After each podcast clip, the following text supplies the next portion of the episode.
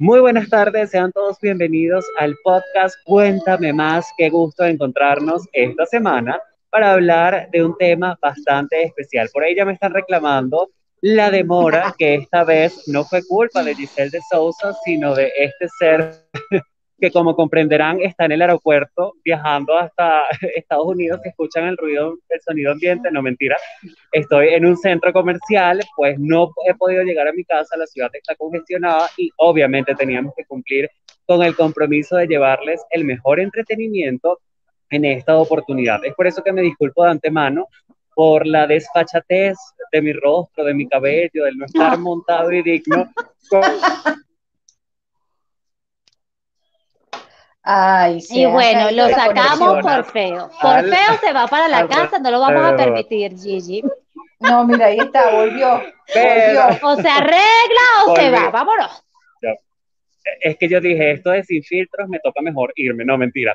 Pero sí quiero darles la bienvenida a este quinto capítulo que hemos titulado Normalicemos amarnos como somos. Descarado. y yo quiero. bueno, pero me hacen el favor, no mentira. La verdad es que yo quiero felicitar a mis compañeras porque hace algunos días celebramos el Día Internacional de la Mujer, que ya no es solo el 8, sino el mes completo. Quiero felicitarlas, agradecerles por ser tan increíbles como todas las mujeres, muchas de ellas ya en sintonía. Y un tema que pues viene y tiene sentido a propósito de lo que estamos celebrando este mes, que no solo tiene que ver con mujeres, porque hay hombres que también tienen temas de autoestima, pero sabemos que es más común o lo visibilizan más las mujeres. Así que quiero darles eh, el feliz día con mucho cariño y amor. Me disculpan la presencia y también puedes preguntar cómo están ustedes, cómo está Johanna Rodríguez desde Venezuela y Giselle de Sousa desde los Estados Unidos. Hola, hola, mi Miguel, excelente, gracias a Dios. Acá, como siempre, esperando por ustedes. Me tomé 833 selfies. Suena mucha gente. Siempre, siempre, mami, usted va a estar incluida allí porque de antemano, yo voy un poco adelante porque usted pronto, usted pronto va a caer en esa. Y Miguel Ángel me hace el favor y se quita ese tapabocas y muestra que tiene bigotes y barba, porque hoy vamos con la autoaceptación, amarnos a nosotros mismos Así como nos levantamos Giselle y yo, Giselle y yo siempre nos levantamos así. Total. O sea, mm. con este cabello así, maquillada. dignas, dignas, mi amor. Solo que en pantuflas, porque tampoco tan abusivas. Para dormir no nos, ponemos tacones. Mi Gigi, feliz día, mi amor. El 8 de marzo celebró el Día Internacional de la Mujer. Acá estamos como dignas representantes del género. ¿Cómo la pasaste, Gigi? Sí, señor. Feliz día, bueno, muy bien, gracias a Dios, eh, feliz de, celebrar este día, así que felicidades también a todas esas mujeres que ya están ahí conectadas con nosotros en el podcast, eh, bueno, enviándoles un mensaje y un abrazo, pues, de felicitaciones por celebrar el Día Internacional de la Mujer. Y además hoy con un tema eh, bien en boga, quizás está un poco trillado, que es el tema de aceptarnos como somos, del empoderamiento femenino y todo lo demás que yo no sé, pero de verdad que últimamente se han visto cosas eh, demasiado locas en, términos de, yo, yo creo que la pandemia ha durado mucho, o sea, la gente ha tenido demasiado tiempo para no hacer nada e inventar cosas y empezar a hacer estupideces cuestiones, sí, empezar a hacer, eh, o sea, a, demasiado tiempo de ocio. O sea, si estuviera mi cuñado, le preguntara, él dice una mente, una mente ocupada, ¿cómo es que dice Guille? Una mente, ya se me olvidó. Eh, ya se me olvidó, exactamente, pero de verdad que hay demasiado ocio en este mundo eh, y no trae nada bueno. No, de verdad, o sea, unas críticas y unas cosas, unos conflictos existenciales, que esto parece una cuestión de, temas de niños de colegio, ¿sabes? Cuando, cuando se ponían a pelear por cualquier tontería. Y lo vemos ahora en redes sociales con personas adultas, con figuras públicas.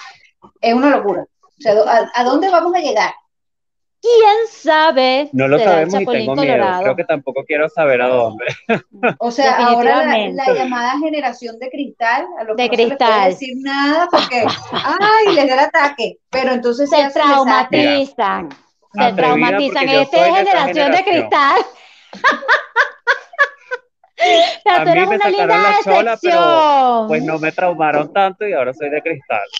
No, tú eres una linda decepción. Soy una mezcla. El punto, el punto es que hay que normalizar tantas cosas en esta era y una de ellas definitivamente es normalizar, amarnos tal y como somos, que, que somos. Suena facilísimo, pero resulta que hay una campaña en la que más bien es vamos a odiarnos. No me gusta esto, no me gusta aquello, quiero parecerme a aquella. Y una cosa es tratar de buscar la mejor versión de nosotros mismos, porque evidentemente todos queremos lucir guapos y guapas, eso es totalmente comprensible, lógico, claro que sí, pero ya de allí a que yo no odio mi cara, mi cuerpo es horrible, mírame el cabello, pero ¿por qué nací así? Dios mío, yo quiero ser como Kim Kardashian y caer en una dinámica de me voy a operar, me voy a transformar y nunca vas a estar satisfecha porque el tema es interno, ya es una cuestión de autoestima. Hay personas, yo tengo amigas que están reoperadas, re buenísimas, re tuning esas mujeres y siguen mostrando las mismas inseguridades, porque finalmente es una inconformidad interna que tienes, está en tu mentecita, está en tu alma, está espiritualmente. Aunado a que nunca quedamos satisfechas con el resultado, porque, por ejemplo, Kim Kardashian, que ha puesto de moda esas curvas deliciosas de las mujeres, ella cuenta, además de cirujanos espléndidos, con un maquillaje increíble, con un estilista, con fotógrafo, con platica, porque no hay mujer fea sino pobre, mi amor.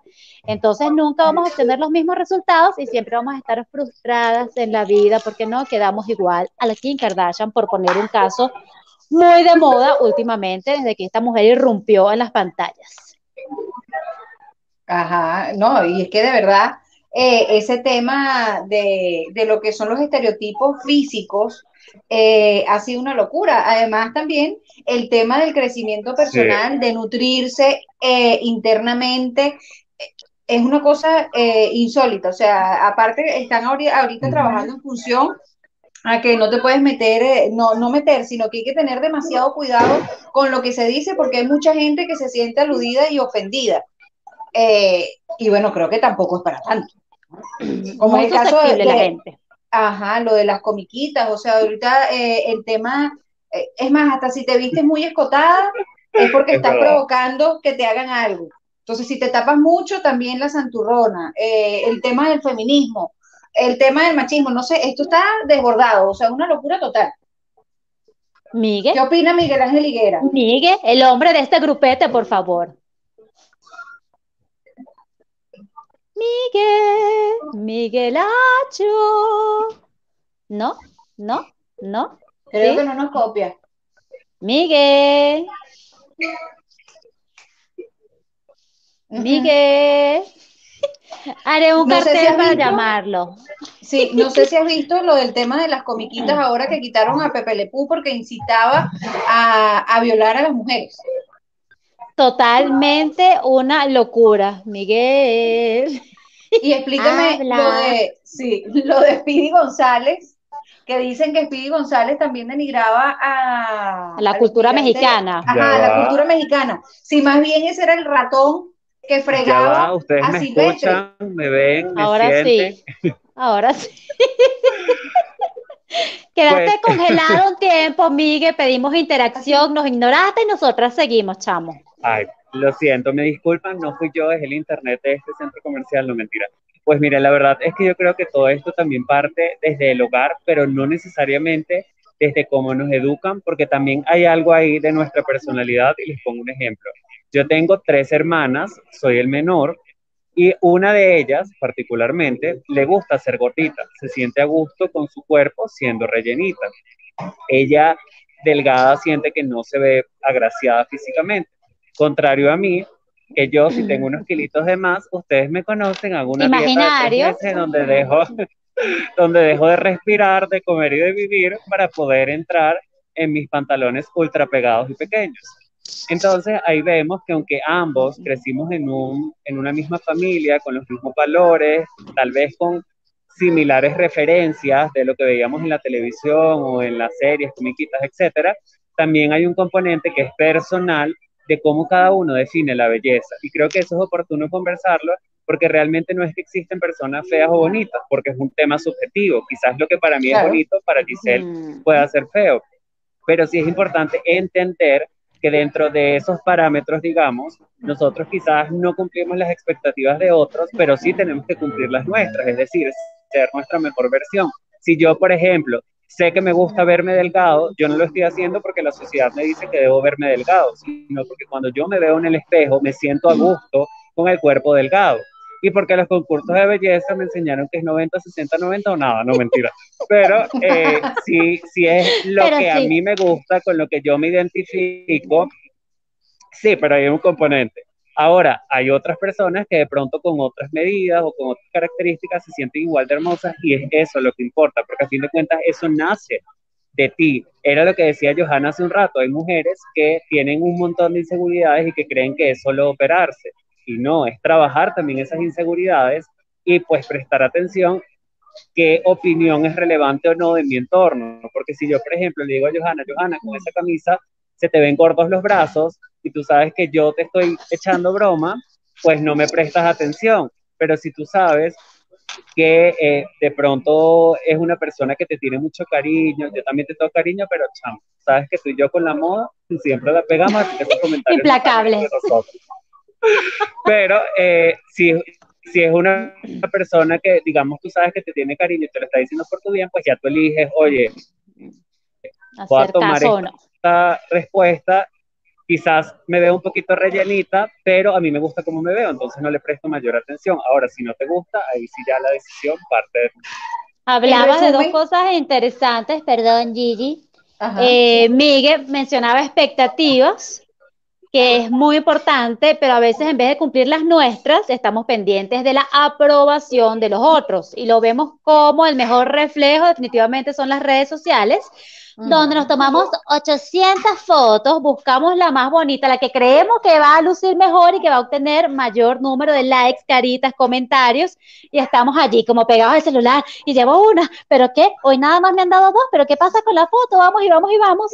Y caemos entonces en los excesos que definitivamente son lo que marcan la pauta, esos extremos que siempre son negativos para la muy gordita o por la muy flaca, y que llega a casos como Arcángel, el cantante, no sé si vieron esta semana, a propósito del Día de la mujer, el hombre se puso una diatriba ahí de que, bueno, las mujeres quieren que las respeten, pero las damas no andan mostrándose, por ejemplo, hoy que yo estoy escotada, entonces no soy una dama porque mira, yo estoy mostrando ahí para que la gente comente.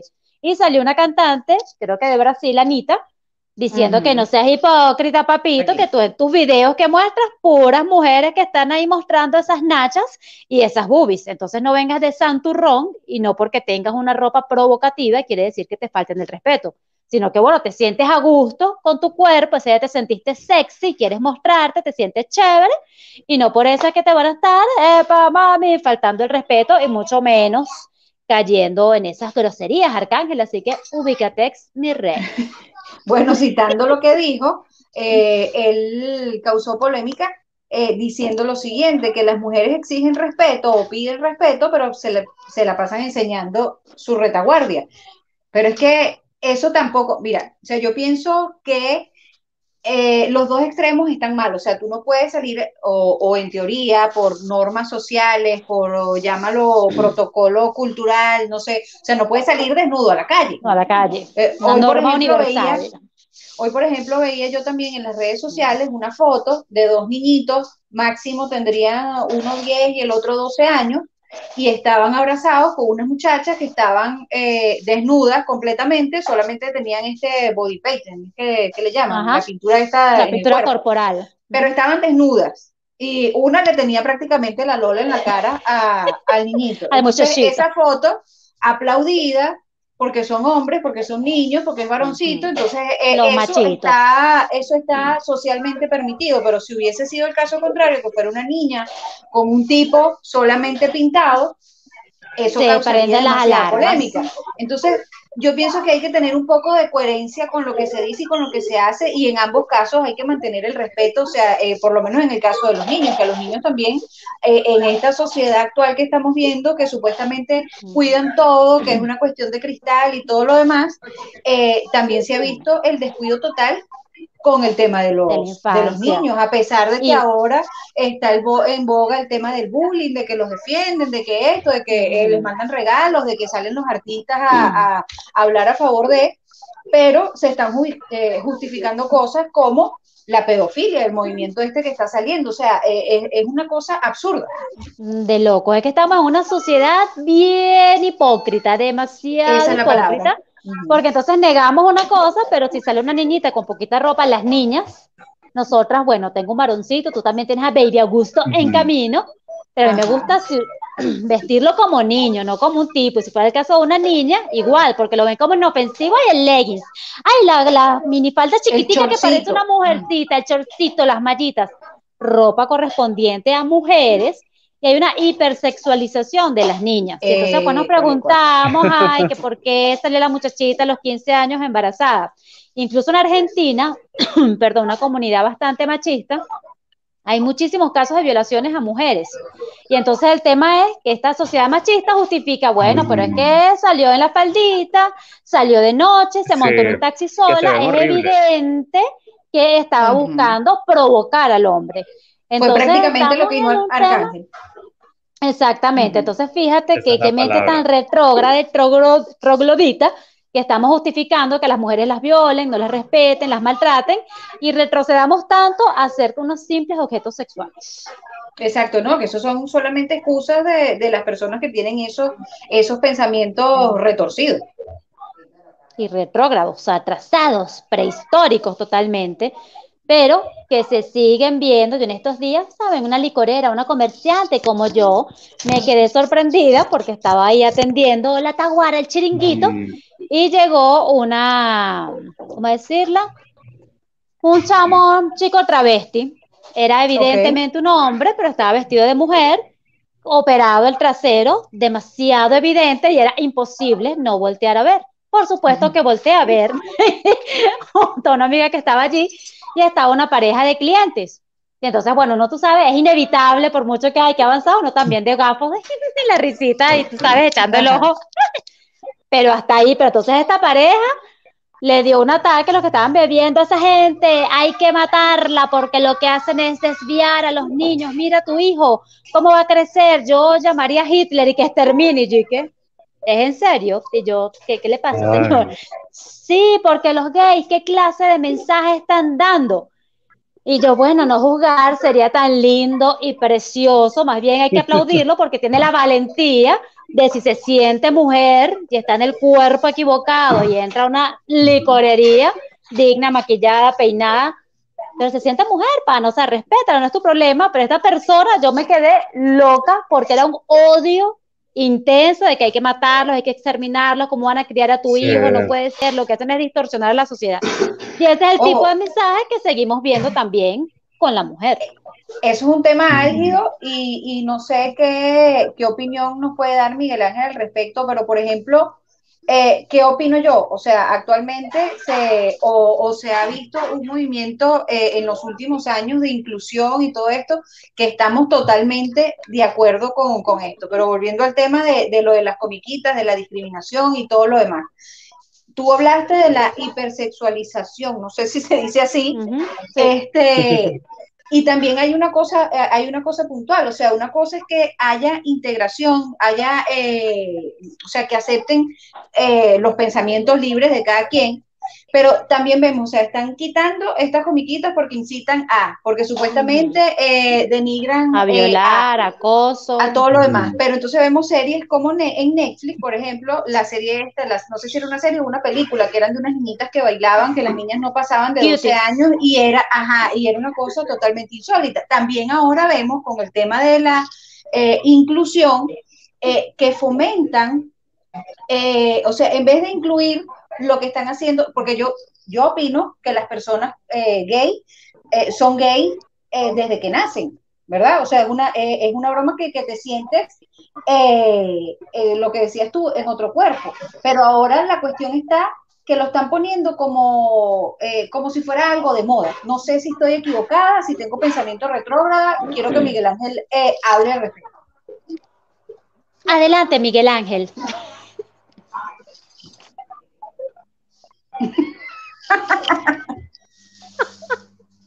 No, creo que no nos escucha. Pues creo que no nos escucha. Bueno, mi amor, yo creo y Yo le dije precisamente a esta pareja. Un de temas interesantísimos, creo que oportunos, porque no mucha gente habla de esto y sí es importante que nosotros demos nuestra percepción. ¿No me escuchan? Sí, ahora sí. Aló, aló. Te escuchamos. Ponte el tapabocas en la pantalla. Ya va, qué pena, es que estoy hablando desde hace rato y no sé si es que algo está fallando acá o si me escuchan bien. Sí, te escuchamos, sí. Sí, sigue, sigue, sigue, vamos. Ok. Bueno, les decía que han abordado varios temas que son súper interesantes y entre esos, ya leí el, el mensajito el mensajito de Michelle, pues les decía que qué chévere que nosotros estemos hablando de esto porque son temas que normalmente no se comparten y que la gente por evitar generar conflicto no, no comparte su punto de vista. Pero con el tema de la hipersexualización que dijo Johanna, pues yo sí considero que es una realidad y que debemos también aterrizar al tema de lo que es eh, que está bien que hay tendencias que, digamos, sigan los adultos y que a veces es muy lindo combinar a la mamá con la niña, pero casi siempre es con conjuntos tradicionales, por ejemplo, es decir, en donde no se está hiper, en donde no se está hipersexualizando a, a, la pequeña, por decirlo de alguna forma. Pero ¿qué pasa también? Que eh, tristemente cuando las personas no logran entender que tus eh, derechos terminan en donde comienzan los del otro, ya no, ya no, o sea, no eres quien para opinar en las decisiones del otro siempre y cuando no influyan de forma negativa en tu vida. ¿A qué voy con esto? Si otra persona, eh, lo que decía Johanna, es un hombre que se siente mujer, que está en ese proceso de transición, ese es su cuerpo, es su vida, hace literalmente lo que le dé la gana con él, eh, que no te influya directamente a ti. Y hay gente que no entiende esos límites, que no los respeta y que tristemente lo llevan a el tema de, de, ser agresivos y es cuando suceden todas estas desgracias, porque cuando lees las noticias, que cada vez más son comunes, de muchos homosexuales, transexuales, o ni siquiera por, por hablar de esta comunidad, sino por pensar diferente o tener gustos diferentes, etcétera, etcétera, cuando llevamos, llevamos al fanatismo, por decirlo de alguna forma, ya obviamente irrespetamos lo que, lo que son los derechos de la otra persona. Y ahí entra también el tema del feminicidio, que tiene que ver con lo que estamos hablando del machismo, con el no respetar los derechos de las mujeres, el decir que porque una mujer se vista descotada ya entonces está incitando a que suceda algo eh, sexual, por ejemplo, y eso no está bien y creo que es triste, lamentable, pero es muy común en la sociedad todavía. Estamos extremadamente retrasados en ese tema en todo el mundo porque a veces creemos que es solo Latinoamérica, pero cuando vamos a Europa, por ejemplo, es muy común que las mujeres desaparezcan. Es algo que, que es pues bastante chimbo. Y como he visto en estos días, porque obviamente todo está full con el tema del, del mes de la mujer, el defender los derechos eh, de alguna forma es respetar desde, creo que hace muchísimos años cuando se vulneró las condiciones de trabajo de un grupo de mujeres en una empresa que cuando decidieron, les estoy hablando de los años 1800, algo así, cuando decidieron poner quejas para tener eh, como un lugar de trabajo digno, el jefe de la empresa literal decidió quemar la empresa con las trabajadoras dentro para no mejorarle las condiciones de trabajo. Lo normal. Porque Miguel se fue en medio de esta historia tan interesante. El caso es que yo creo que lo que hay es mayor visibilidad, porque el tema de la homosexualidad, de los derechos de las mujeres discriminadas han existido toda la vida, el sadismo en el Coliseo, si nos vamos a los tiempos antiguos en Roma, que mataban gente por matarla, era un espectáculo increíble en el Coliseo, la homosexualidad ha estado presente, solo que ahora siempre caemos en el tema de las redes sociales, hay una mayor visibilización de todos los problemas que hay, de todas las situaciones, y con el tema que mencionaba, por ejemplo, Migo ahorita, el feminicidio y femicidio, porque busqué la diferencia ahí, que he visto los dos términos. El punto es que en Venezuela, por ejemplo, la última semana de febrero cerró con una muerte interdiaria. Y en México las estadísticas dicen que hay 10 muertes diarias de mujeres. En México es brutal el tema, del machismo y el maltrato hacia la mujer.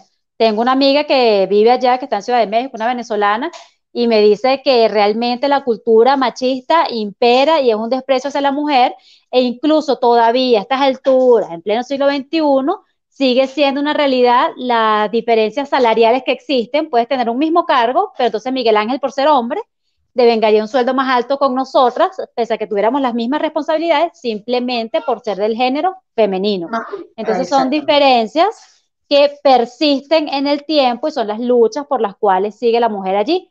Sin embargo, caemos entonces ahora en esas mujeres empoderadas y se ha ido de las manos las feminazis que andan llamando por ahí, porque entonces hacen protestas y terminan en unos destrozos que yo digo, pero bueno, ¿a lo dónde que pasa se van ya hacia, hacia lo, hacia lo radical. Radical. Eh, fíjate, exactamente, o sea, es una cuestión eh, que ya pierde su esencia, que pierde su forma y que se van hacia, hacia otro lado, que esto pasa eh, no solamente con el tema del feminismo y el machismo, sino yo creo que con todo. O sea, que se van hacia el punto más radical, que ya se acaba la tolerancia, sino que es, abordan esos temas como con demasiado... fanatismo, se cae incluso fanatismo. exactamente caen en el tema del fanatismo. Entonces, cualquier cosa que digas puede ser usada en tu contra, o sea, no puedes dar tu punto de opinión porque estás, eh, estás juzgando, estás obrando mal, estás hablando mal, no entiendes. Entonces, ya, ya eso yo pienso que es lo que ha hecho que, todas estas luchas o todas estas eh, inclusiones vayan perdiendo su rumbo. Claro, y además que estamos en una época que las cosas son o blanco o negro, ya se acabaron los matices, los grises, nada, estás en una posición o estás en contra, porque imagínate tú, lo de Pepe Le a mí me tiene consternada, chica, porque veía demasiadas reacciones de quienes crecimos con esta comiquita, que bueno, son generaciones y generaciones, porque descubrí que es de los años 40, esta comiquita. Imagínate tú todo el tiempo que lleva irán a eliminar toda nuestra historia Todas las comiquitas. de comiquitas, porque si, si nos vamos, por ejemplo, Pedro Picapiedra era sumamente machista. Bueno, hasta el Chavo del Ocho. Ajá, el Chavo del Ocho, entonces doña Cleotilde es una acosadora de hombres porque se la pasaba ahí chanceando con el pobre Don Ramón su rorro que nunca cayó. Entonces estamos ahorita como que buscándole la quinta pata al gato en todos los temas con el cuento de esta susceptibilidad. ¿Qué dice el príncipe? Me están, me están chismoseando Massinger Z que tenía una robocita que sacaba unas pistolas por las lolas, unos cohetes. Entonces, imagínate, eso, eso sería traumático para los niños de ahora. Exacto. Entonces, no, no, no, hay que ofrecerle las herramientas a los niños. No conozco a ningún amigo mío que por ver Pepe Le haya resultado un violador y salieron hoy muchísimas caricaturas a través de las redes sociales y mi amigo, el ilustrador y caricaturista Fernando Pinilla, precisamente ponía en el tapete este tema de que, oye, yo crecí con Pepe Le y no soy un violador, ni jamás por mi mente cruzó este concepto, entonces no seamos mentes sucias uno con la inocencia, que ve las comiquitas, un niño, por favor, ¿quién iba a pensar que, era un acosador? Lo que se dice de Candy Candy. Ah, esa Candy Candy era una pilluelita. era, bien De Defiende una, pero quema la otra. Exactamente, o sea, no, no. pero uno de niño. O sea, si no, quitan todo eso, o sea, quitan todas las comiquitas, igual que Heidi. Heidi que quería matar a la otra, no, no sé, porque yo, de verdad, las comiquitas. Pues no me acuerdo de la eh, trama. Sí, no, no me gustaban mucho este, eh, ni Candy Candy ni Heidi. Yo era más yo tampoco, pero uno con la inocencia Tú veías, bueno, en ese momento no le paras, después de adolescente viene alguien y te inyecta el veneno, tú de verdad que esa Candy era sinvergüenza. Ah, Anthony, no sé quién, fulano. Igual, lo mismo pasa con, el ejemplo que te coloqué, los picapiedras. A mí siempre me encantaron y me encantan. O sea, yo a veces estoy fastidiada en la casa y soy capaz de meterme en YouTube a buscar un capítulo de los picapiedras. Exactamente, o los supersónicos, estas comiquitas que a mí me gustaban.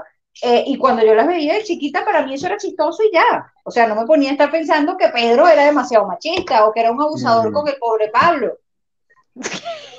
de pana que se pasaba con Pablo. Ahora pensándolo Eso sí. fríamente. Mira, ahorita sí por nuestro comentario vamos a hacer que lo que lo Para aniquilar. En sociales.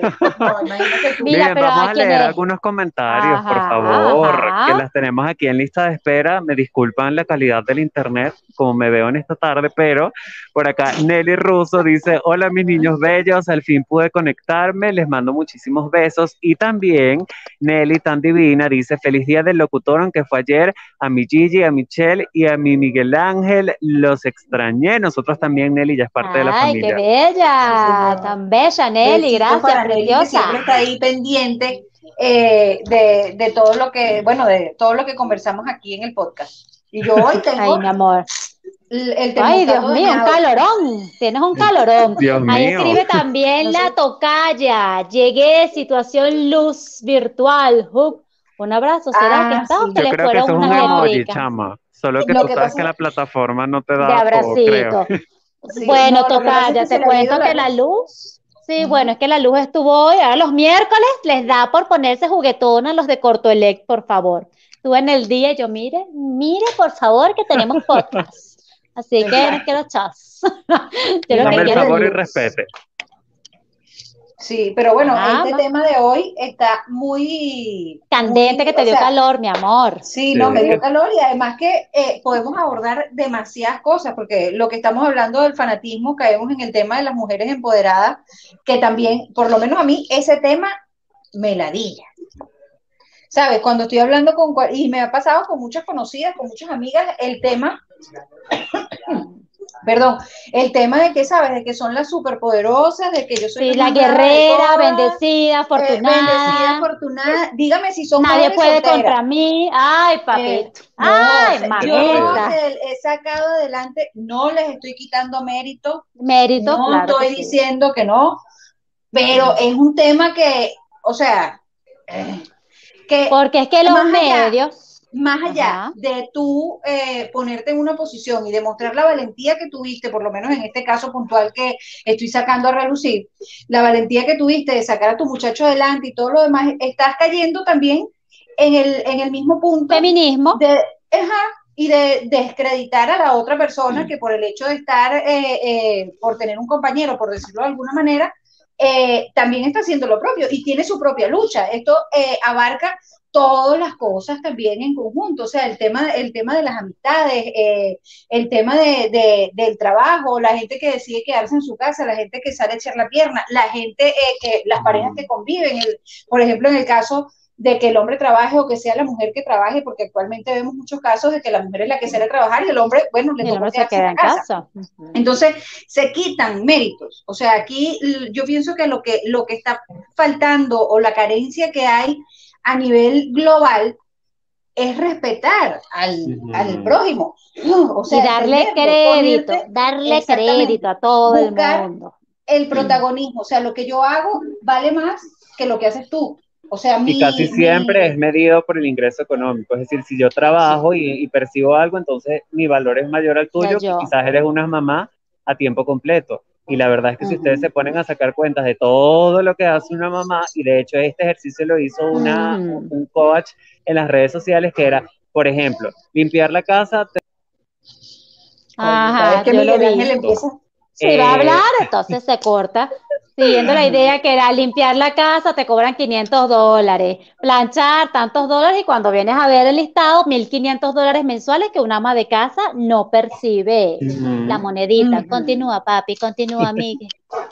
bueno, sí, eh, eso que era justamente lo que, lo que yo estaba comentando, y que es básicamente, uniéndolo con lo que dijo Giselle, el respetar lo que hace el otro. Porque Exacto. caramba, caramba, caramba. Hay una cuenta en Instagram que a mí me encanta, que es el diario, diario de un papá. Y él relata la historia de que es un, él se casó, tuvieron a su muchachita, pero en este caso fue la, la mujer que siguió con la cotufa en el cerebro, quería seguir de rumba, a tal punto que dejó el pelero, dejó a la muchachita, dejó el esposo para seguir viviendo su vida loca. Y me encanta porque la posición de él precisamente es como que vamos a normalizar que un papá se haga cargo de su hija, porque entonces todos, ¡Qué bello!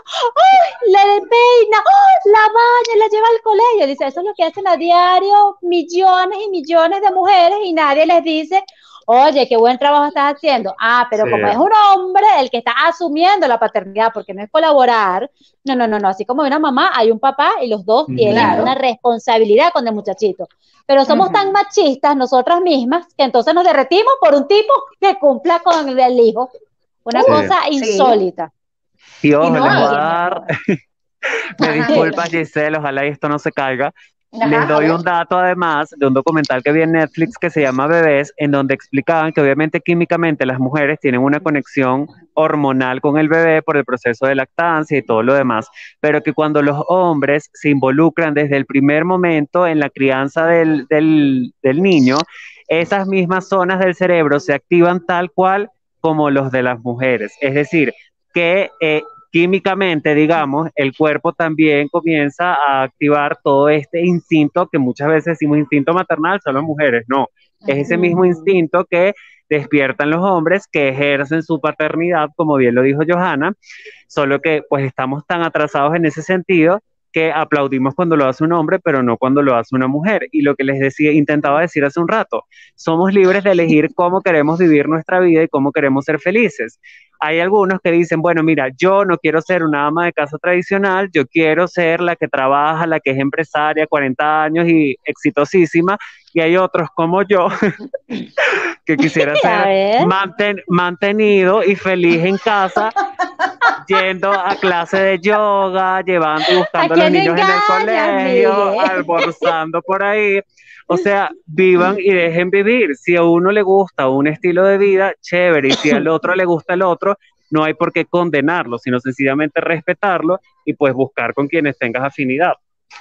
Hablando de condenar las mujeres, pero ¿por qué? porque somos así, mujeres, por eso es que a mí me gustan los machos, definitivamente.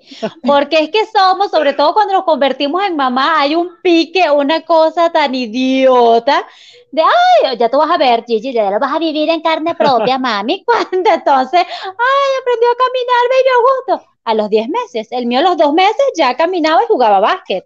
O sea, oh, que, ya, que atrasadito, sí, porque que son insólitas y se tiran a las críticas y se lanzan a la yugular y las primeras en criticarnos es esa red de mamás. Entonces uno buscando un apoyo, una contención en esos momentos y resulta que las mujeres somos las menos solidarias que pueden existir. Por eso un amigo gay es lo máximo en la maximidad, un amigo hombre sincero, y digo gay porque a veces los hombres, tú sabes, heterosexuales confunden la amistad con chanceo, ah, con que esta picarona, uno es educado y ya me está coqueteando, es evidente que le gusto a esta, entonces el amigo gay es lo máximo, la maxisimidad, porque sabes que te está parando, te da los mejores consejos y no está ni pendiente en ningún ámbito sexual contigo. Entonces, mujeres, seamos más solidarias, más empáticas entre nosotras mismas y dejemos la estupidez. Igual pasa con esas mujeres que deciden no tener hijos y entonces son las otras mujeres y tú no vas a tener hijos. Se te va a pasar el tren, pero mira, ya tienes 37 años, pero ¿qué, qué está pasando? ¿Y, si tienes uno? No, es que si tienes uno, porque entonces, bueno, ya, yo por ejemplo, decidí probar la maternidad, con los 33 años, vamos a ver qué es lo que es. Y ya, yo no quiero. Ahora, si me preguntan, yo no quiero tener más muchachos. Pero entonces vienen, sí, vienen las amiguitas y el segundo, ¿para cuándo? Matías quiere un hermanito o la hermanita. Total que nunca vas a satisfacer y hay que respetar porque tú no sabes que se esconde, si hay una situación económica, si hay una situación de fertilidad, si hay un problema de pareja, si hay una decisión personal que no te da la perra gana de tener más muchachos y ya. O las mujeres, no por ser mujer, estar en la obligación de tener un hijo para ser mujeres, porque está esa concepción de que si no tienes un chamo, no eres, mujer o no eres tan exitosa. Exactamente. Pero a la vez si pariste temprano y no te tienes un trabajo así súper guau de ejecutivo, entonces igualmente eres una fracasada, porque bueno, ah, bueno, sí, parió, es ama de casa. el muchacho y ya no vas a hacer más nada en la vida. Se quedan pegados. Entonces, por todos lados estamos rodeados. Totalmente. O sea, y bueno, el caso también de, de, las mujeres cuando, cuando, tienen, cuando tienen un hijo. O sea, y esto vale para las que tienen uno como para las que tienen cinco. Es que tú no lo vas a, a entender porque tú no tienes hijos cuando tengas Ah, esa hijo, frase me chocaba. Ay, también. Cuando tengas un hijo, vas a ver. No, o sea, de verdad que eh, son temas. De una eh, amiga. Y no, son amigas, tú te pones a analizar y siempre de gente cercana, porque si fuera algún imbécil ajeno a tu Ujú. vida, tú dices, este sí es tarado. Pero son amigas que te lanzan esos dardos venenosos que uno y que, "Mm, cuando tú seas madre, yo no, mami, pero es que tengo sentido común, no soy idiota y hay cosas que no tienes que tener un hijo para saber cómo vas a reaccionar. Animal demonio, lo que Exactamente, exactamente. Y en esa Exactamente. misma sintonía de lo que está diciendo Johanna, por ejemplo, también está lo que hemos compartido en reiteradas oportunidades de que cada quien tiene una lucha interna y que desconocemos lo que está viviendo el otro. Y muchas veces estos temas son extremadamente álgidos porque una gran, un gran porcentaje de mujeres, digamos, que no tienen hijos, como bien dijo Johanna, no es por elección y ya están cansadas de pagar un montón de dinero en procesos de fertilidad, el desgaste emocional que es estar a punto y no quedar, de quererlo y no poder tenerlo, etcétera, etcétera, es un punto que es innecesario porque si tú tienes un hijo o no, esta es tu decisión con tu pareja y es tu vida, un comentario externo no debería influir en eso. Y eso lo vemos también mucho en las reuniones familiares con las tías fastidiosas, que tú llegas y es, ya te casaste, mira, y el novio con el que ¿Y pa' tenías cinco años, sí, Ajá. ya, ya van a tener un hijo, porque siempre están intentando validar lo que la sociedad te dice que tú hagas, es decir, como esa lista de, bueno, ya estudiaste, sí, ya estudié, ya te casaste, sí, ya me casé, ya tienes un hijo, sí, ya tengo un hijo. Ya Entonces, te compraste la casa, ya tienes el perro. Pero sí, sabes, después te- si tienes tres muchachos, ¿y cuándo vas a dejar de parir? Pareces una coneja, muchacha. Entonces nunca la gente va a estar satisfecha con las elecciones. Y por eso mándenlos a freír espárragos y hagan su vida conforme sus propias leyes, porque de verdad De que es agotador estar complaciendo y dejando que la gente se meta en un asunto tan íntimo. Una amiga de la universidad estaba buscando su bebé, salió embarazada y luego tuvo una pérdida. Y no se lo había dicho, Qué más que a un círculo muy cercano. Y la gente de Entrépita, ¡eh, muchachito, para cuándo! Entonces ella lidiando internamente que había perdido a su bebé, que no lo había querido decir Claro. para que la gente no esté con el machuque. Y venía la gente imprudente, pero ¿para cuándo, muchachito? ¿Pero tu marido qué le pasa? ¿Tú tienes vieja. Qué fuerte, Sí. pobrecita. sí. esos comentarios, o sea, tú sabes, tragando gruesos, hasta que gracias a Dios salió otra vez embarazada, tuvo su chamo, y después por Facebook escribió todo un comunicado, precisamente reflexionando de que no sea entrépita la gente, esa es una pregunta muy íntima, solo en una pareja, de cuándo demonios van a quedar embarazados, si es que quieren a mí, un solo amigo de la universidad, mi Gerardo, mi amor, que te quiero, fue quien me dijo, Michelle, ¿tú quieres tener hijos? Y yo, al fin, alguien me pregunta cómo es debido y no, ¿cuándo vas a salir embarazada? Y yo, excelente planteamiento, gordo. En ese momento no lo sabía. Y yo, oye, no sé, tal vez sí, tal vez no. Yo te estaré avisando. Pero Yo esa se es lo una digo pregunta diferente. válida. Yo a Johanna le digo, mira, soñé que venía la niña en camino. Exacto. Hay maneras de decir las cosas. No es, no es el cómo, sino, no es el qué, sino el cómo se Pero el dice. cómo, claro. Y Ajá. dependiendo de la confianza también, porque no es lo mismo entre nosotros tres, digamos, que somos amigos ya hace algunos años, que tenemos un nivel de intimidad, a que venga un whatever en la vida de dos semanas. Mira, mija, ya tú estás casada hace 10 años. ¿Para cuándo el otro? Papá, cállese que no es Que- asunto Que suyo. ojo, aquí estamos cayendo en el tema de la generación de cristal, que, que no se transgiverse lo que estamos diciendo, de que es que no nos pueden decir absolutamente nada y que la gente no puede opinar. Eh, eh, estamos dejando claro el hecho de que puedes hacer tus comentarios, pero también dependiendo del grado de confianza, porque aquí no va a venir ninguna, eh, no sé, recién eh, aparecida o aparecido a decirme cuatro cosas que no tengan sentido sino eh, tener un poquito de delicadeza con el otro. O sea, lo, Tacto, lo que, lo que se, ajá, un poquito de tacto, exacto, lo que se ha venido hablando, de, de decirlo con, con cuidado, bien sea el tema de que si se casó, de que si trabaja, de que si no trabaja, que si tiene hijos, si no los tiene, si se empoderó, si va a hacer cualquier tipo de actividad, cualquier cosa, o sea, es tener cuidado de cómo se dicen las cosas. Y O sea, aprender a callarse también. porque, Exactamente. Hay no veces es que tu opinión no necesario. cuenta. O sea que no, nadie te está pidiendo opinión, entonces no, no vengas a, a- a darla. Porque típico, mira que hay gente que da la opinión justamente en el momento menos indicado. Mm. O sea Sí. que tú estás al borde en ese día Don colapso nervioso. ajá, y vienen y te hacen un comentario que uno, mira, ahí se te sale el 8.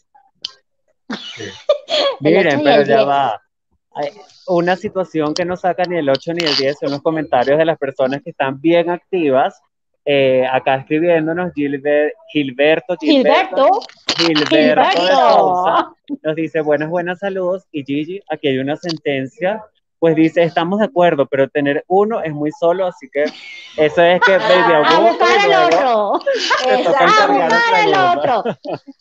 Pero don Gilberto tiene muchos primos ya, la chiquita está con el segundo en puerta, tiene el lindo gatito por acá, hay muchos primos por doquier, solo no va a estar Baby Augusto, por favor. Exactamente. Mira, la chiquita le hizo caso a tu papá, por eso fue tan seguido lo, de, lo del nuevo Baby, ¿ves? Porque él dijo, no, sí, no solo, tan no, juiciosa la chiqui. Le hizo caso. Sí, sí. Por la acá- chiqui es juiciosa. Ya tiene la parejita. Sí. Es una hembra. Nelly por acá.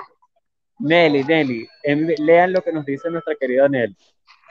El internet está malísimo. Así es, Miguel Ángel, comparto tu manera de pensar. Cada quien que viva su vida a su manera. El que quiera tener hijos, que los tenga, y el que no, bien también. Todo es válido siempre y cuando no le hagamos daño a nadie. Si no hay un tercero involucrado, dañado, haga lo que más le convenga, le guste y góceselo, góceselo. Y este Tal cual. comentario tan linda, que estos sí son los comentarios que Ay, tienen que hacer. que Miren, nos hoy tienen el gustan. bonito subido. Yo que estoy saliendo de una jornada laboral, mal arreglado, mal Ah, peinado, mal El drama, el vestido. drama.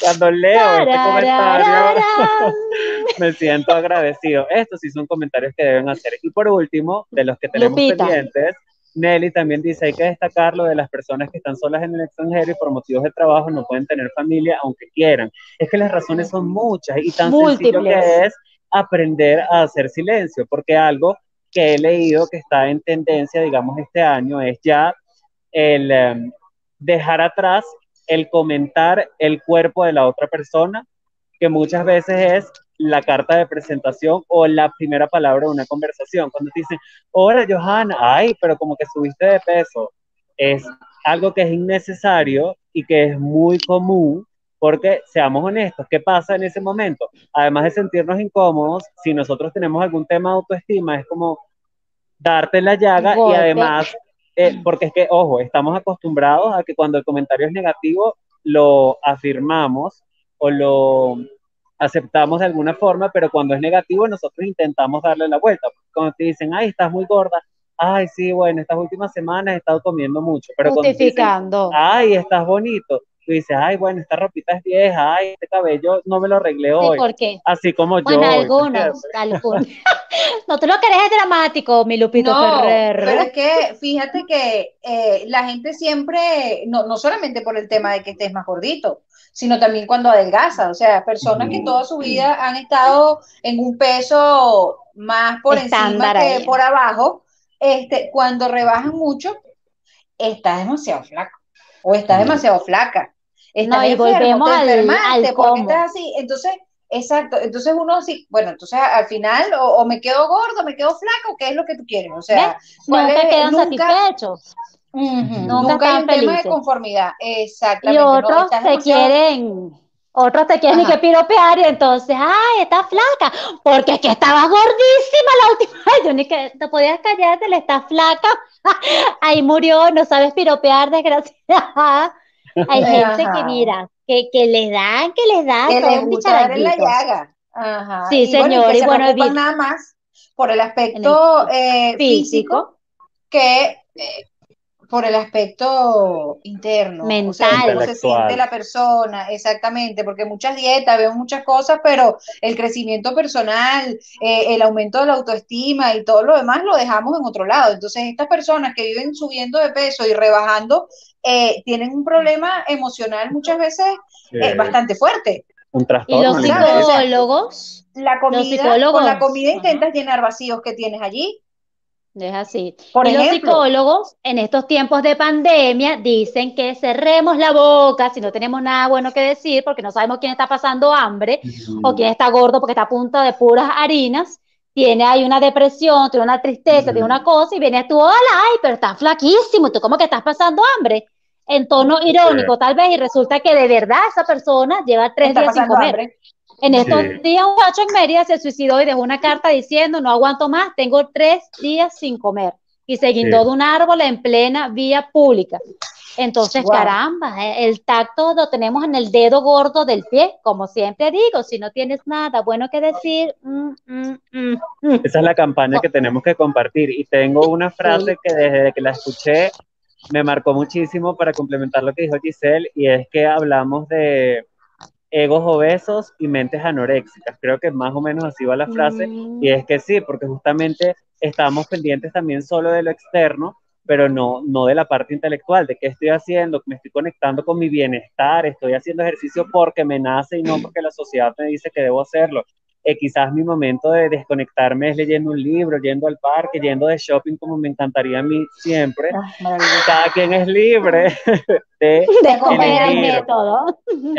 Exactamente, y de, de poder disfrutarlo. Así como nosotros disfrutamos estos mensajes, Nelly tan divina dice, chicos, hay que hacer propaganda, no sé cómo compartir, Nelly, hay que hacer publicidad, estoy de acuerdo, y el de boca en boca funciona mucho, así que usted nos hace el favor, y así como el día de esa... déjame decirte que Nelly desde el lunes comienza ya a postear ah, en los diferentes grupos, sí, pendiente. Es que, ese puesto de fan número cero no fue adrede, ya se lo ganó a Estrellita dorada para Nelly. Mira, Estrellita dorada para ti, Nelly. Los, los papás que envían como un millón de imágenes de buenos días, estamos conscientes de eso, vamos a tener que diseñar una que diga buenos días con nuestra imagen gráfica para que ellos lo envíen y puedan entonces los miércoles enviar esa especialmente para que la gente se conecte con nosotros. Aprobado en Consejo de Ministros del podcast Cuéntame más. A ver, ¿y dónde dejamos, muchachones, la influencia de los medios de comunicación social, de la publicidad que estamos hablando en los estereotipos de la mujer? Ahora, si no estás 90, 60, revienta, no eres nadie. Incluso para una entrevista de trabajo, si no vas con el escote, tacones de 80 centímetros, así sea para recibir la denuncia, no eres acta. Y es que estamos vinculando directamente belleza con éxito. Si tienes estas medidas, eres exitosa. Si tú no hayas abierto la boca para soltar un aiga, un naiden, ahorita no. Lo intelectual y lo cognitivo a un segundo plano. Entramos es por la vista. Sí, bueno, que eso se veía mucho eh, a nivel de, temas de, trabajo eh, públicos, me refiero, eh, por ejemplo, en televisión, en eventos, en este tipo, de cosas. bueno, se ve, pero es que ahora se ve también en empleos de, oficina y todo este tipo de en cosas. Todo, en todo nivel tienes que cumplir con esos estereotipos.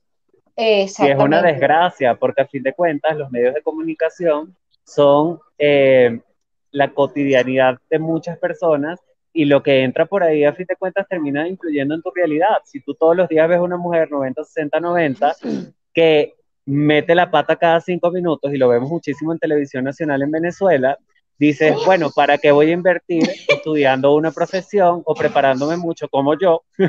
sino que vas de una vez al cirujano, te pones completica lo que te tengas que poner, porque sabes que más va a importar cómo te ves que lo que La apariencia que lo que, dices. Que eso no, no solamente aplica para la televisión en Venezuela, o sea, tú ves la televisión acá en Estados Unidos, por lo menos los canales latinos, y hay cada personaje que tú te quedas.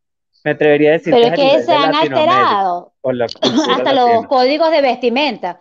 Porque antes una periodista que va a salir en televisión, tú no puedes salir con este escote, un blazer, una camisa, tapadita, no tanto maquillaje, un estilo formal, era el código. Pero ahora yo estoy sorprendida cómo tengo unas campañas, las periodistas de farándula, por ejemplo, que yo que, pero ¿qué pasa? Aparecen sin denigrar, pero unas prepago, porque es que salen cortísimos escotes que yo que, ¿dónde quedó el código de vestimenta? Y bueno, dice una barbaridad, una locura, y yo, Dios, sí, con el cuentico de eso, es lo que, vende. Eso es lo que vende, eso es lo que vende. Bueno, porque es que por eso eh, colocan la televisión ahora, los programas de televisión, me parece que es una cuestión totalmente mediocre, absurda, una producción terrorífica, eh, porque caemos o caen los productores en, el tema de que eso es lo que vende. Entonces, eh, veíamos antes eh, o un comentario de Renio Tolina que no lo puedo citar porque no lo recuerdo muy bien. Ya la gente sabe que tengo una memoria corta. Una problemilla, Dori, Dori.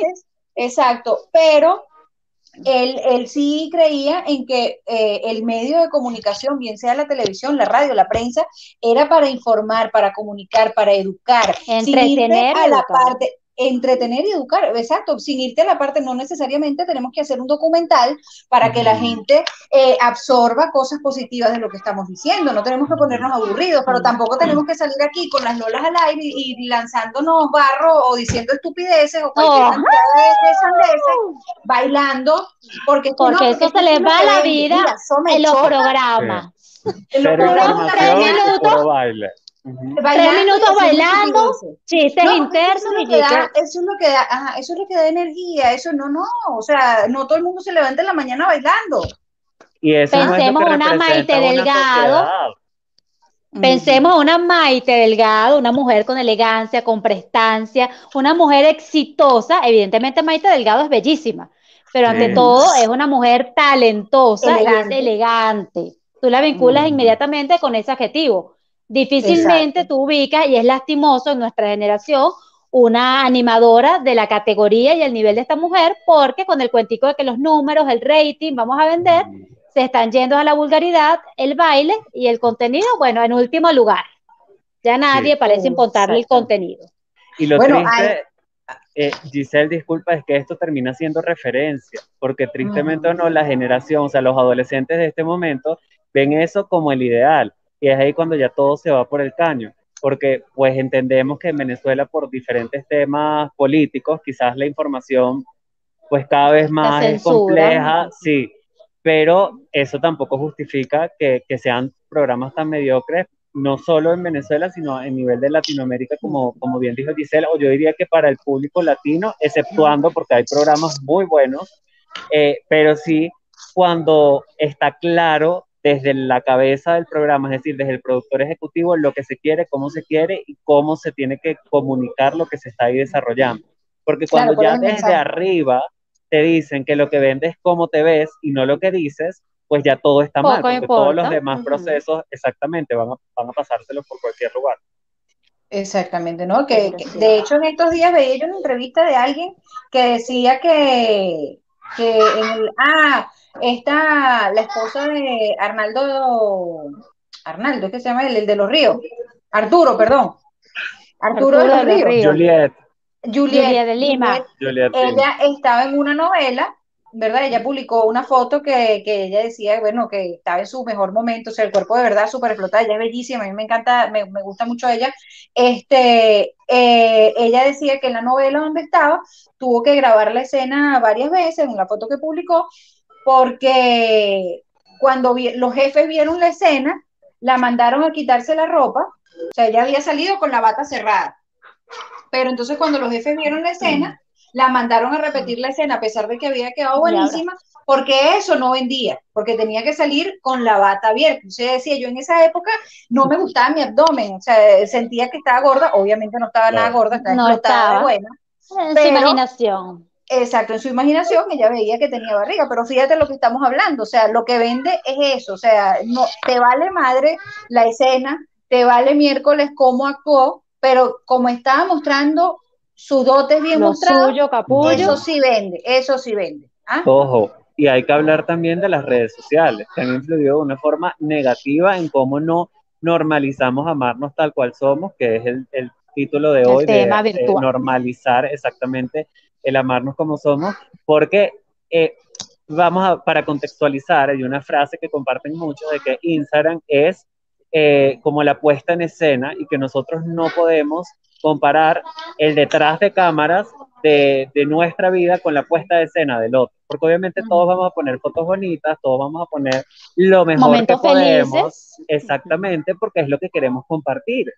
Pero cuando yo me siento mal, o sea, un ejemplo, porque veo una modelo 90, 60, 90 espectacular, obviamente detrás de eso hay un montón de meses haciendo ejercicio, un montón de meses haciendo dieta, quizás un trastorno alimenticio, porque esa es otra realidad, que lo desconozco y que yo, eh, por intentar eh, perseguir ese, ese, ese ideal de belleza, sí, me pierdo yo en el camino. Y eso pasa muchísimo y hay unos temas de autoestima terribles a partir de las redes sociales y de cómo nos vivimos comparando constantemente, no solo en imagen, porque ahora también es, en influencia, si tienes muchos seguidores, si tienes muchos comentarios. Odio ese Mejor dicho, cada vez más las redes sociales nos están jodiendo, y me disculpan el término.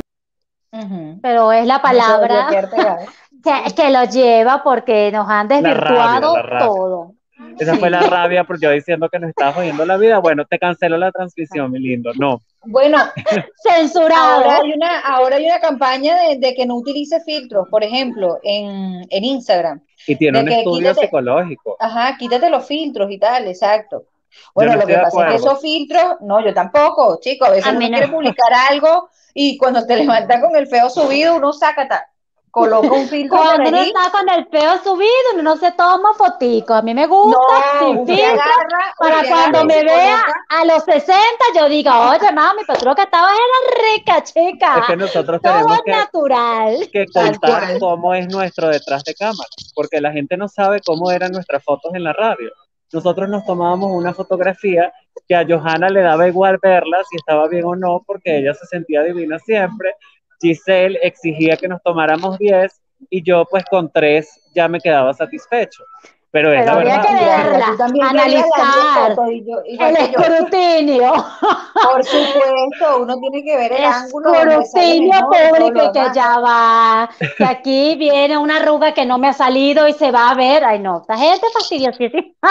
Pero el tema de los filtros, que, que sí creo que sería chévere que lo hablemos, es lo de que hay un estudio psicológico que como que arrojó una información que como cada vez más estamos tanto tiempo en los teléfonos y utilizamos los filtros para todo prácticamente, como que es eso lo que percibimos como bonito. Y al no vernos como nos vemos con filtros, comenzamos a, a, generar inseguridades, a crear nuevas inseguridades, a vernos feos exactamente, y ya no nos reconocemos, ni nos respetamos, ni nos amamos tal cual somos. Entonces, que por eso es la campaña de que quítate el filtro, que en este momento es filtro, pero hace muchos años era el maquillaje, por ejemplo. Tal cual. Siempre ha existido Exacto, algo vamos al maquillaje. Que te ayuda, sí. Lo que, lo que pasa es que con la high definition, chicos, eh, se notan más las cositas, o sea, te puedes colocar mucho maquillaje y todo. Es peor, es peor. En estos días una amiga le quitó, así niña envidiosa, no, préstame el tuyo que es high definition. Cuando se vio en la foto, ay, no, pero, pero se ve acá.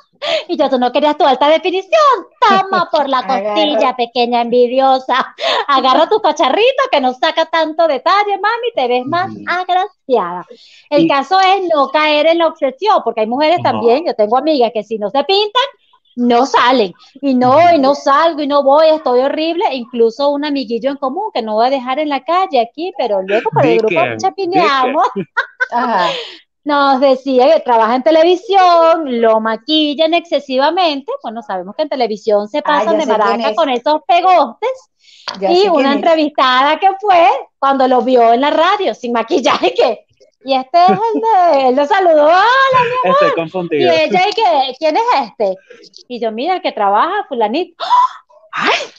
Pero es que sin maquillaje, y ya él estaba un poquito traumatizado porque entonces cuando la gente lo veía, una cosa en las redes sociales con el pantalla y otra cuando lo veían en vivo y que estás enfermo, te sientes bien. La gente también que le, que le ronca el mambo y le suena el Te como demacrado. ¿Qué te pasó? Tal cual, qué bicharangos, qué bicharangos que son de verdad la maldad. Y eso, eso, eso genera, eso genera trauma. Inseguridad, claro. Eso es bueno, fíjate, golpe en el ego. Mi esposito antes, cuando nosotros salíamos, cuando estábamos de novios, ¿verdad?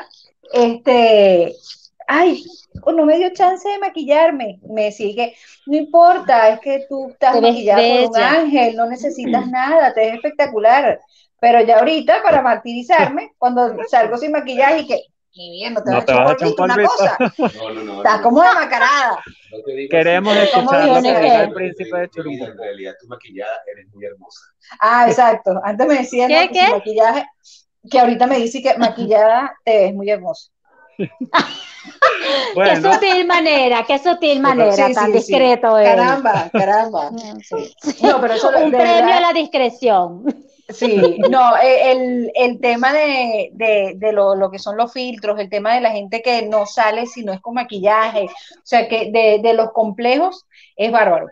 Es bárbaro. Además, fuerte. Que, uh -huh. que cuando nosotros, por ejemplo, tenemos esta situación de que ahorita a mí no me gusta, no sé, mis brazos, que lo conversamos hace algún tiempo por el grupo. Uh -huh. Y eh, en dos años más veo las fotos de este momento de mi vida y digo, pero es que estaba bien, mírame, mis brazos no tenían pasó? nada, me veo bonito, yo sé, por eso lo vi. Entonces, eh, es eso, es que en el momento, digamos, estamos enfrentando esa situación por los complejos, que influye mucho, por lo menos en nuestra área, los medios de comunicación, porque seamos Ajá, honestos, sí, somos talentosos, preparados Ajá. y todo lo demás, pero sabemos que como influye la imagen, nosotros de alguna forma intentamos adaptarnos a la imagen que pueda ser aceptada exactamente para poder garantizar eh, cumplir esa meta, por decirlo de alguna forma. Pero luego cuando vemos nuestras fotos, nuestros videos de ese momento, decimos, ya va, pero yo estaba espectacular, era bellísimo, ¿y por qué en ese momento, porque tú lo recuerdas, estaba uh -huh. tan, tan mal de obsesionado, autoestima, tan obsesionado, exactamente, y que además también hay ejemplos, por ejemplo, en los concursos de belleza, Miss Félix Castellanos, ella cuando participó en el Miss Universo, el tema de la obsesión de que tenía que estar delgada, más bien le jugó en contra la llevó a engordar. de que exactamente estaba engordando y ella terminó el mismo universo y como a los dos meses tenía un cuerpo espectacular porque ya no tenía esa presión ni esa obsesión de que tenía que bajar de peso. Ahí vemos Pero además era, no era el prototipo 90, 60, 90, pero seguía siendo una mujer delgada, pero no delgada, mm. estilo mi Venezuela, mi Osmel, mis Universo, que te había pasado gusta, Alicia Machado. Ser también, que son mujeres hermosas y preciosas, pero por las presiones no, no es que vas a pesar 60, es que tienes que pesar 52.5 kilogramos porque si no, no eres apta para el concurso. Y fíjense que Alicia Machado, Donald Trump, la sometió al escarnio público, a saltar la cuerdita, ahí grabándola, así que como, bueno, eres mía, eres mi producto, así que muévete si quieres seguir Tienes que hacer lo que yo digo. Eso fue, uh -huh. sí, un patán públicamente y ellas por estar sujetas por contratos a todo esto, se dejaron llevar, pero ahora Mick Belly que... concursó en el Belleza Latina y le gusta con curvas como vino con la moda Kim Kardashian del 2014 Tal para acá, cual. entonces aceptábamos las curvas porque en ese reality estas mujeres dijeron no, yo soy curvilínea, no voy a rebajar y sacaron provecho de su cuerpo, se aceptaron, normalizaron que tienen todo grande por aquí por allá, sea natural u operado, pero lo aprovecharon e incluso crearon un, un, imperio, porque hasta fajas que te sacan más pompita, plano, lo que tiene que estar sí. más plano, y lo monetizaron, mi amor. Entonces vamos a aceptarlo y saquemos los provechos lo que tenemos, ya está. Fin del comunicado. Exacto. Pero ya sí. va, ¿ustedes están Ajá. de acuerdo hasta qué punto en eso? Porque yo me acepto como soy, ¿verdad? Pero también siento que, que como que ahí hay una, no sé, como un doble discurso, porque si yo me una acepto como soy, ¿por qué voy a utilizar una faja que me hace verme como no soy realmente. Y hay una que ya no es presentadora de televisión en los Estados Unidos, pero lo fue hasta hace poco, para no decir nombre, y ella, pues, tiene una figura, es rellenita, etcétera, etcétera, y tiene una Yo sí lo empresa. Voy a decir, la Sandoval. Exactamente. Ah. Pues, bueno, no lo quería decir yo, y ella justamente tiene una empresa de fajas y todo lo demás, y pues yo no sé hasta qué punto está el tema del discurso, que lo mismo pasó con una influencer venezolana, que Di no el nombre, Miguel, qué fastidio. Esa sí no me la sé. Nómbrala, nómbrala. A ver. Un momento, un momento, antes que continúe Miguel Ángel, yo tengo quien me defienda, ¿oíste? César Augusto Pérez. Aquí está Nelly Gigi, tú eres hermosa. Tú eres hermosa, ¿cómo gracias, maquillaje? Nelly.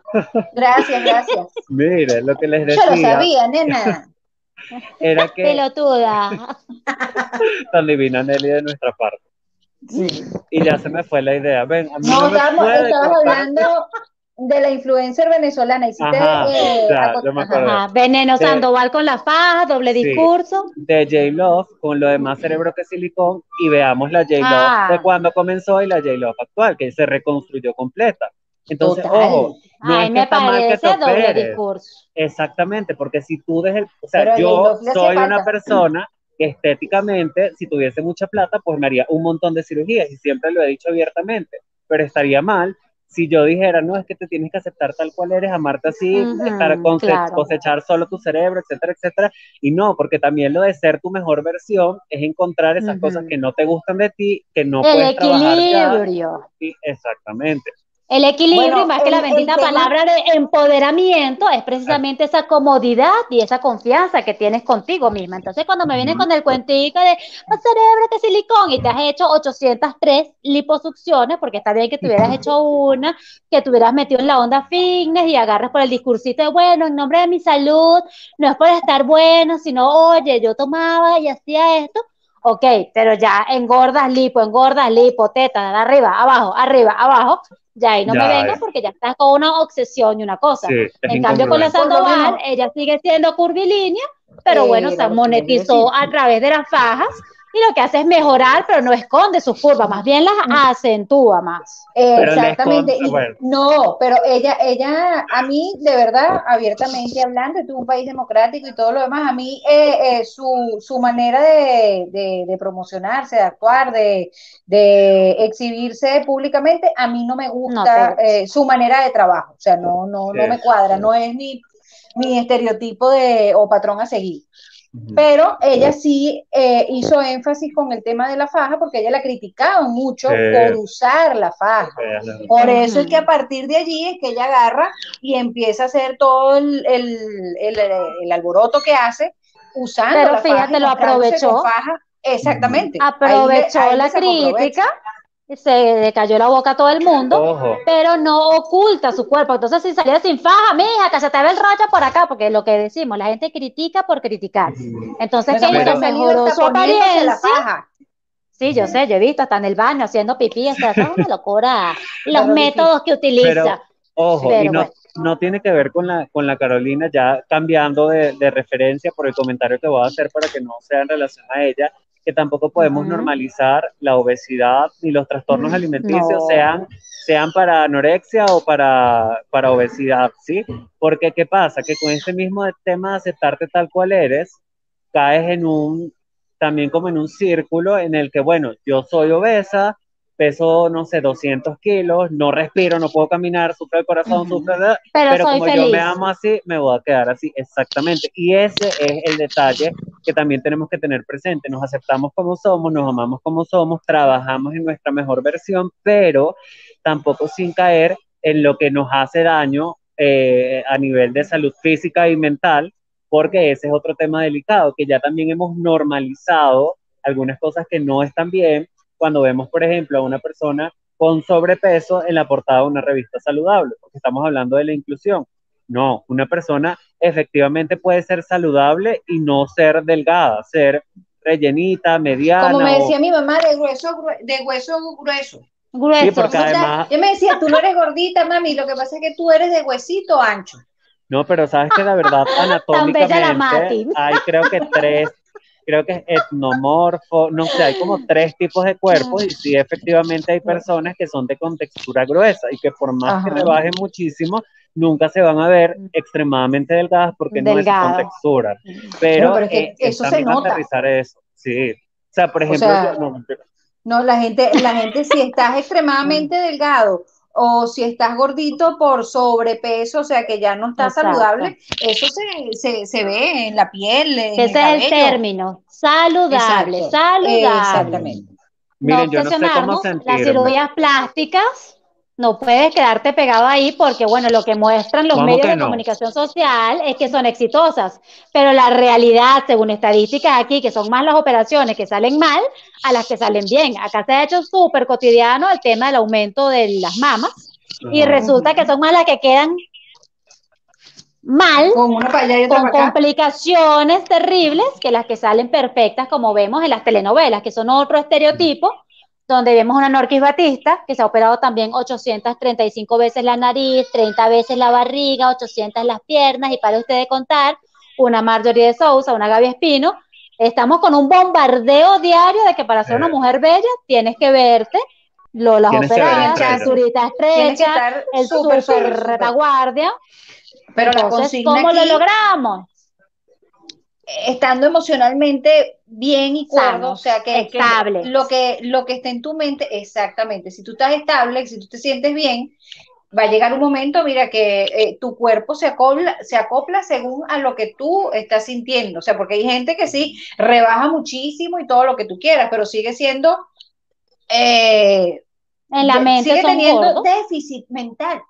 Sí, Bueno, exacto, este no o sea, se quita, le mami. refleja, no, exacto, se le refleja espérate, Y el cerebro, espérate el Exacto, cerebro. ¿Y el chico. cerebro para cuándo? Entonces, no, vivo fajada ejercicio, el en- fajada comiendo, comiéndola y todo lo demás, pero no, no nutro mi cerebro. cultivo mi cerebrito. Exacto, entonces los daños. ni que rebajes 500 kilos, vas a, vas a, a lograr superar todas esas carencias y esas cuestiones mentales que tienes. Y los complejos, hay gente que baja muchísimo de peso, pero en el espejo sigue viéndose al obeso que era. Eso es mental. Exactamente. y que además en todo esto que estamos conversando, eh, digamos que el encanto final termina siendo la personalidad, no le- cual. exteriormente. Hay una película que les recomiendo vean, se llama Sexy por accidente, es increíble, tiene una trama que realmente te hace darte cuenta de que todo está en ti y que si tú quieres mejorar algo externo, pues está bien, pero que el encanto realmente siempre va a partir de ti y de tu personalidad. Y quisiera que ya con esto fuésemos cerrando porque me queda 5% de batería. Y ya Y rebasamos ya la hora. exacto, ya rebasamos la hora, comenzamos tarde, Johanna debe ir a su casa. Entonces, eh, Me van a buscar. pues sí quisiera cerrar recomendándoles que vieran esta película, que se aceptaran tal cual son, que se amen, que se respeten y que se valoren, que si van a aceptar comentarios eh, de su físico, de su vida, de su carrera, de sus decisiones de otra persona, que sean inteligentes al permitir que esa opinión les afecte o no. Es decir, si es de una persona que tú sabes que realmente te ama, te aprecia y te valora y te está hablando de tu salud, de tu bienestar, etcétera, etcétera, tú ves si, lo, si se lo recibes y si son personas que no tienen nada que hacer con su vida, que están aburridas en su casa jorungándose el ombligo y les molesta ver que tú estás haciendo un millón de cosas o lo que sea que estés haciendo y no lo respetan, pues obviamente también aprender a desecharlos porque no forman parte importante de nuestra vida. Y en las redes sociales, pues, seguir usando filtros, no mentira. Lo Mira, Miguel Ángel, una pregunta, diría mi suegro por ahí, esa, esa película la encuentro en Netflix. Net. Sí. Lánzate, bebé. Mi consejo, querida audiencia bella y hermosa, es menos a la aprobación externa y vamos a seguir más nuestro instinto a querernos nosotros. Evidentemente, ah, te saliendo una arruguita, bueno, vamos a usar la cremita, vamos a cuidarnos, vamos a prevenir, vamos a sentirnos bien. Pero si usted con sus 70 kilos se siente divina y hermosa, quédese con sus 70 kilos, eso no atenta contra su salud. Pero si se siente más divina de 60, esa es decisión de usted. No se deje llevar por comentarios, no crea cuando lo critiquen, ni tampoco cuando lo alaben, porque mire que hay gente de gentecita de lo último. Escuche Sí. su vocecita interior, su intu- intuición y quiérase, quiérase mucho, que si no se quiere usted, ¿quién lo va a querer? Y eso se irradia. Cuando uno se siente Sí. rico, bello y precioso, uno irradia esa belleza, como lo hacemos nosotros tres Nosotros. que tenemos el bonito subido hoy.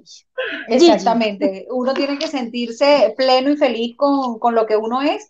Y bueno, también descansar un poco del tema de las redes sociales, no dejarse llevar por tanto estereotipo, por tanta cosa que vemos por allí. Eh, es bueno, es justo y necesario, de verdad, un descanso con el tema de las redes sociales. No pueden descansar de nuestro podcast, pero Ajá, sí, de esto no. bueno, desconectarse un una vez a la poquito del semana, tema, exacto, del tema externo de las redes sociales y cultivarse internamente, o sea, tratar de mejorarse eh, de manera interna y van a ver que posteriormente van a estar más agradados con su cuerpo y con lo que ven en el espejo. Y uno lo Fin siente, uno sabe cuando tiene el feo subido o cuando no tiene el bonito subido. Si se van a Tal cual. traumatizar, no se tomen feo cuando se tomen fotos cuando tienen el feo subido. Háganlo cuando estén regios y divinos. Tal cual. No sea masoquista, por favor. Mira. Nelly, bien por sus comentarios. Dios los bendiga, los quiero. Te queremos el Amén. doble y el triple, Igual, mi Nelly Nelly. Bella. Besos. Bueno, nos despedimos entonces, esperándolos la próxima semana en un episodio más de nuestro podcast Cuéntame Más, que bueno, estaremos allí con ustedes, les, esta- les vamos a estar avisando el horario porque hay unos ajustes que debemos hacer por allí. Tal vez. Eh, entonces, bueno, vamos a estarles informando, pero la invitación es a que se conecten siempre, bueno, cada miércoles y para que nos sigan a través de las redes sociales y se vayan enterando de todas las, las cositas que vamos haciendo. Claro, Claro que, que sí. sí. Buenas noches, se les quiere de a gratis. Bye. Bye. Chao, chao.